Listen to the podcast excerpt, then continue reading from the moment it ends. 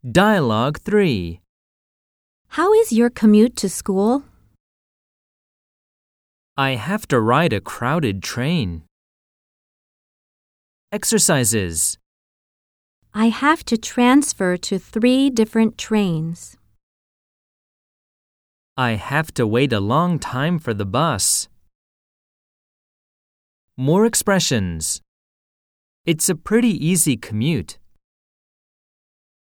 It's fine except on rainy days.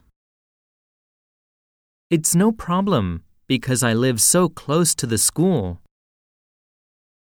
It's a bit of a hassle because I have to carry so much.